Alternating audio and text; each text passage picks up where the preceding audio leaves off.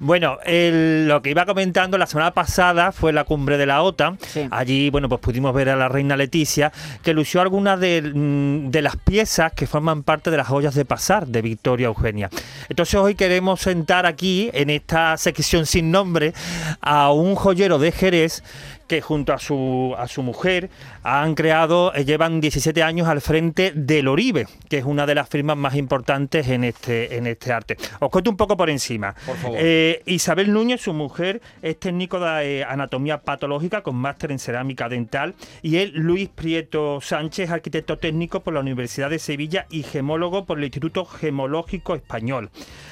Hace 17 años se embarcaron en la aventura del Oribe y han puesto, digamos, no me gusta mucho esa expresión, pero es una manera de decirlo, han puesto en valor este arte de la joyería que no empezó a ser bien estudiado hasta finales del siglo XX, pese a que hay eh, constancia de, piezas desde la época prehistórica, ¿no? Y además, entre, eh, entre sus logros es eh, un libro que publicaron en plena pandemia, editado por Almuzara, que se llama Las joyas en el vestir de la Virgen, que hace un estudio muy completo sobre la importancia de estas piezas en la iconografía mariana. Eh, yo antes de nada le quería preguntar a Luis eh, cómo se llega de la arquitectura técnica al arte de la joyería. ¿Es la joyería una especie de arquitectura? Bueno, buenos días. Buenos días, gracias, verdad primero. es que Bienvenido. Muchísimas gracias y encantado de estar con vosotros.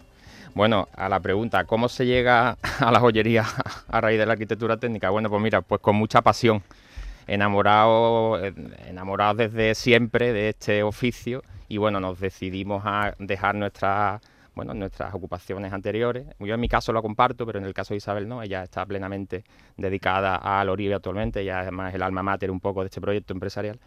Y bueno, con muchísima pasión. Te imaginas, mm, estamos encantados porque además hacemos mm, cosas que no, bueno, que no. Yo, yo creo además, mira, fíjate, es que eh, eso de la arquitectura, arquitectura técnica, nosotros además lo, lo- en mi caso, yo lo empleo, lo empleo mucho eh, y se ve, yo creo, en nuestras piezas, porque eh, esto de la, la visión espacial, aquello que estudiamos en la, en la carrera, o el uso de las nuevas técnicas, la digitalización de planos en su día, hoy de las piezas de joyería, pues todo eso yo creo que se ve, que se ve en nuestras piezas, con lo que, imagínate, estamos ahí un poco empleando todo aquello en esto otro. Y creo que el resultado, nosotros estamos contentos, por lo menos óptimo.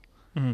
Eh, mm, ¿A qué se debe que la joyería no haya sido bien estudiada hasta finales del siglo XX, hasta Pues hace relativamente poco? Claro, es que realmente la joyería nunca ha sido, hasta el siglo XX, hasta los años 60, 70, no ha sido considerado realmente como, como un arte mayor. Siempre ha sido como un arte menor en el mejor de los casos, o incluso como una artesanía. Entonces, claro, eso ha hecho que, bueno, pues de la misma manera que la alfarería o la cestería o ese tipo de artesanía no se haya estudiado, pues la joyería tampoco. Sin embargo, la joyería fue, eh, bueno, sabemos que el Imperio Español a partir del 16, siglo XVII, el siglo de oro, fue una potencia mundial, bueno, un imperio donde no se ponía el sol, ¿no? El tiempo de Felipe II la expansión de España en todo el mundo. Medio mundo, más de medio mundo era español. Y en ese momento las artes pues tuvieron un, lanzamiento enorme. La platería, me refiero a la orfebrería, la joyería también, la retablística, la imaginería, la pintura, eso tuvieron un resurgir y de España, España fue el foco principal de salida de, artistas hacia las provincias españolas ultramar, hacia el resto del mundo. Con lo que España se convirtió un poco en el centro de eso. Y la joyería, desde luego, en ese momento fue esplendorosísima. Hasta los días de hoy.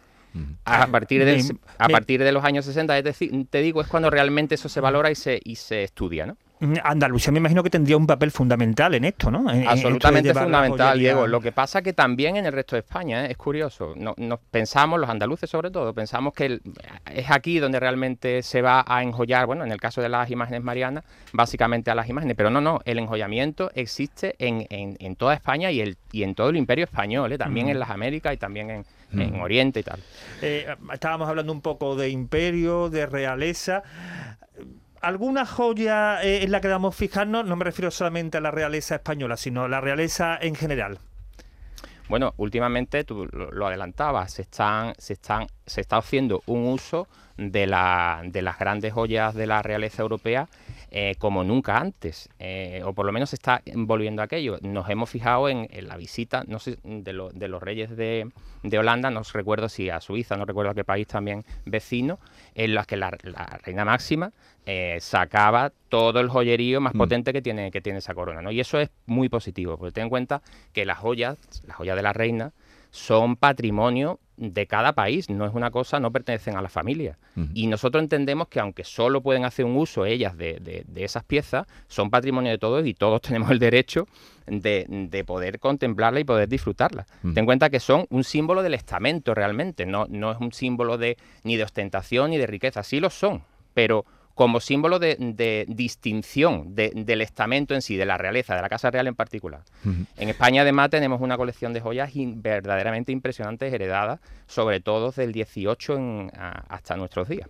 Bueno, eh, invitarte Luis al programa por parte de Diego Geni era a raíz, o te recordó, aparte de que te conociera, por eh, la aparición que hizo Leticia, la reina Leticia, en la cumbre de la OTAN, eh, con la tiara de joyas que ha lucido. Y por ahí, por lo que estabas hablando tú ahora, ¿la monarquía española debería exhibir más las joyas patrimoniales que posee? Claro que sí, vamos, eh, yo creo que, que es su obligación, fíjate.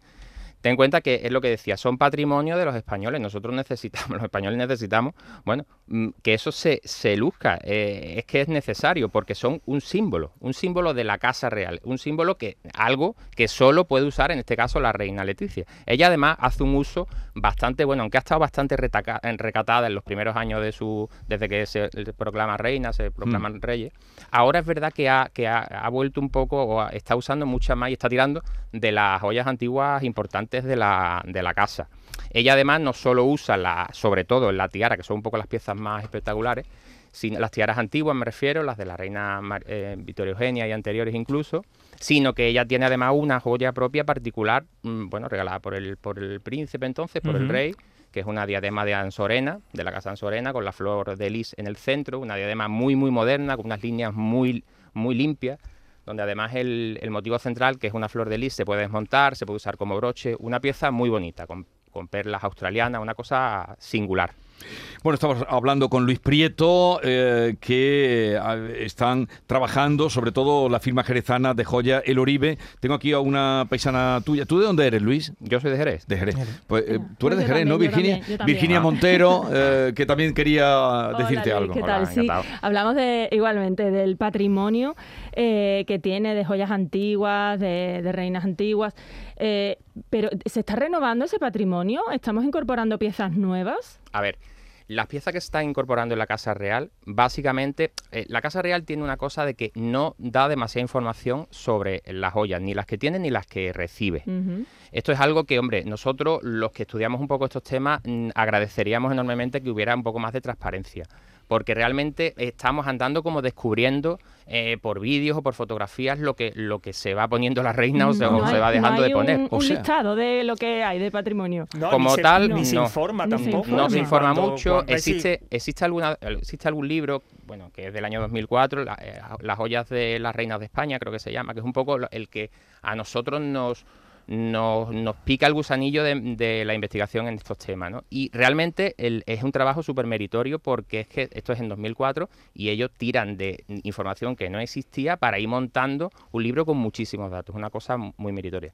Y lo que os decía, eh, a la Casa Real llegan bueno, pues con eh, motivo de estos últimos años de relaciones con los Emiratos Árabes, y han llegado muchos regalos, pero realmente no sabemos cuáles son exactamente, por lo menos la gran mayoría no se sabe, no se publica. Una descripción por lo menos, ¿no? Claro, algo, fotografía. ¿Quiénes están detrás? Porque también es un poco eh, destacar esa labor. Por ejemplo, eh, cuando... Eh, esta tiara de joyas que la que lució en la cumbre de la OTAN... Llevaba los chatones, creo, ¿no? De Victoria Eugenia, que son unos pendientes muy famosos, así redonditos.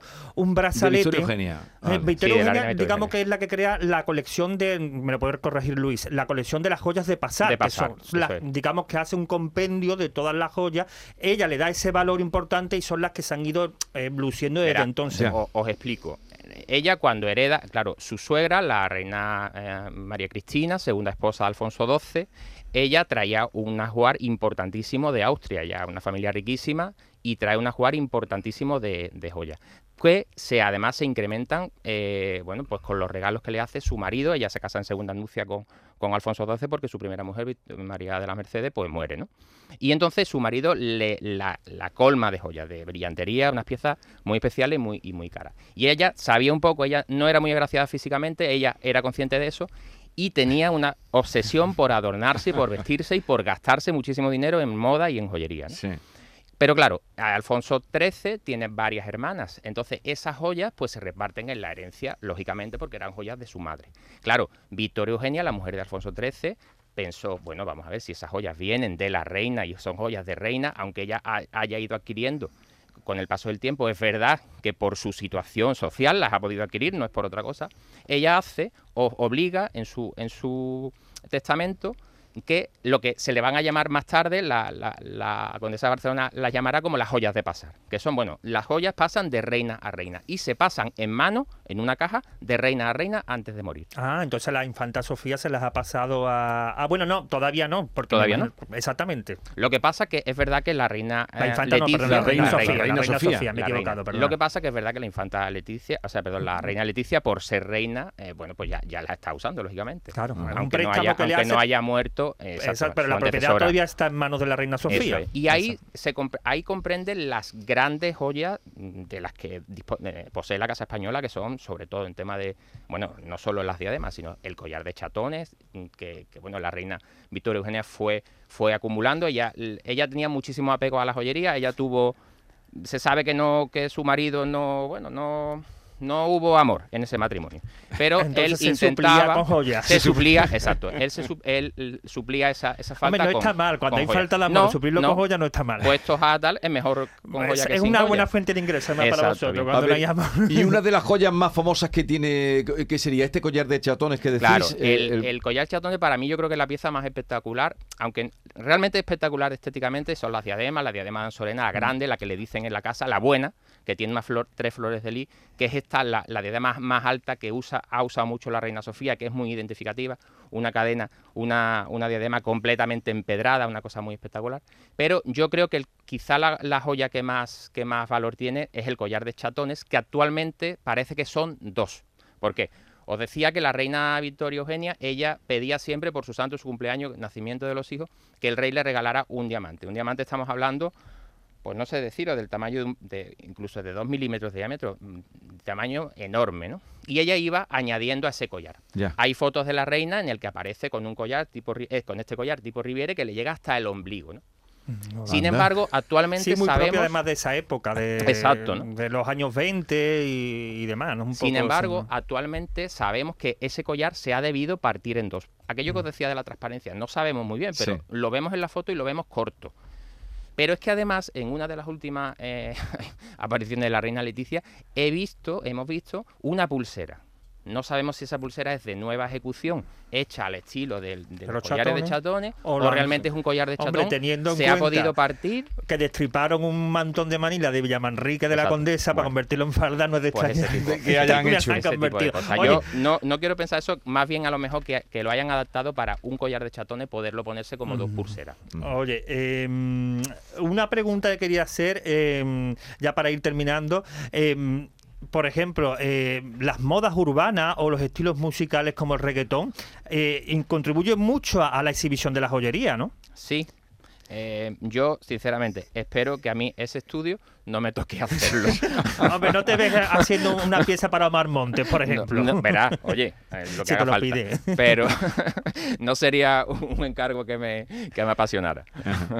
Bueno, pues Luis Prieto ha sido un placer, eh, creador junto con su mujer de, de joyas, eh, El Oribe es el nombre. El Exacto. Oribe, El y- Oribe. Y, no dejen de comprar eh, y de leer el libro sobre las joyas de, de, la- de las vírgenes. Sí, Eh, está ¿cuánto en se llama? Eh, las joyas en el vestir de la Exacto. Virgen, en la editorial Almuzara, porque es un, un recorrido muy interesante sobre... sobre Y sobre todo, Diego, disculpa que esté, de una, de una lectura muy, muy fácil y muy. Sí. eh, Y, y fácil con, y con y- sus anécdotas también, Sí, ¿no? Supongo. sí, de sí. Luis Prieto. También habrá que estudiar algún día eh, las modas postconciliares de guitarra y sandalia, lo- el mal que hicieron con el uso de la mía, joya. eso, eso tiene para otro, para otro día, Diego. Eh, libro que- de Luis Prieto junto con Isabel Núñez. Es. Eh, gracias por la visita y que vaya todo bien, Luis. Muchísimas gracias. Bueno.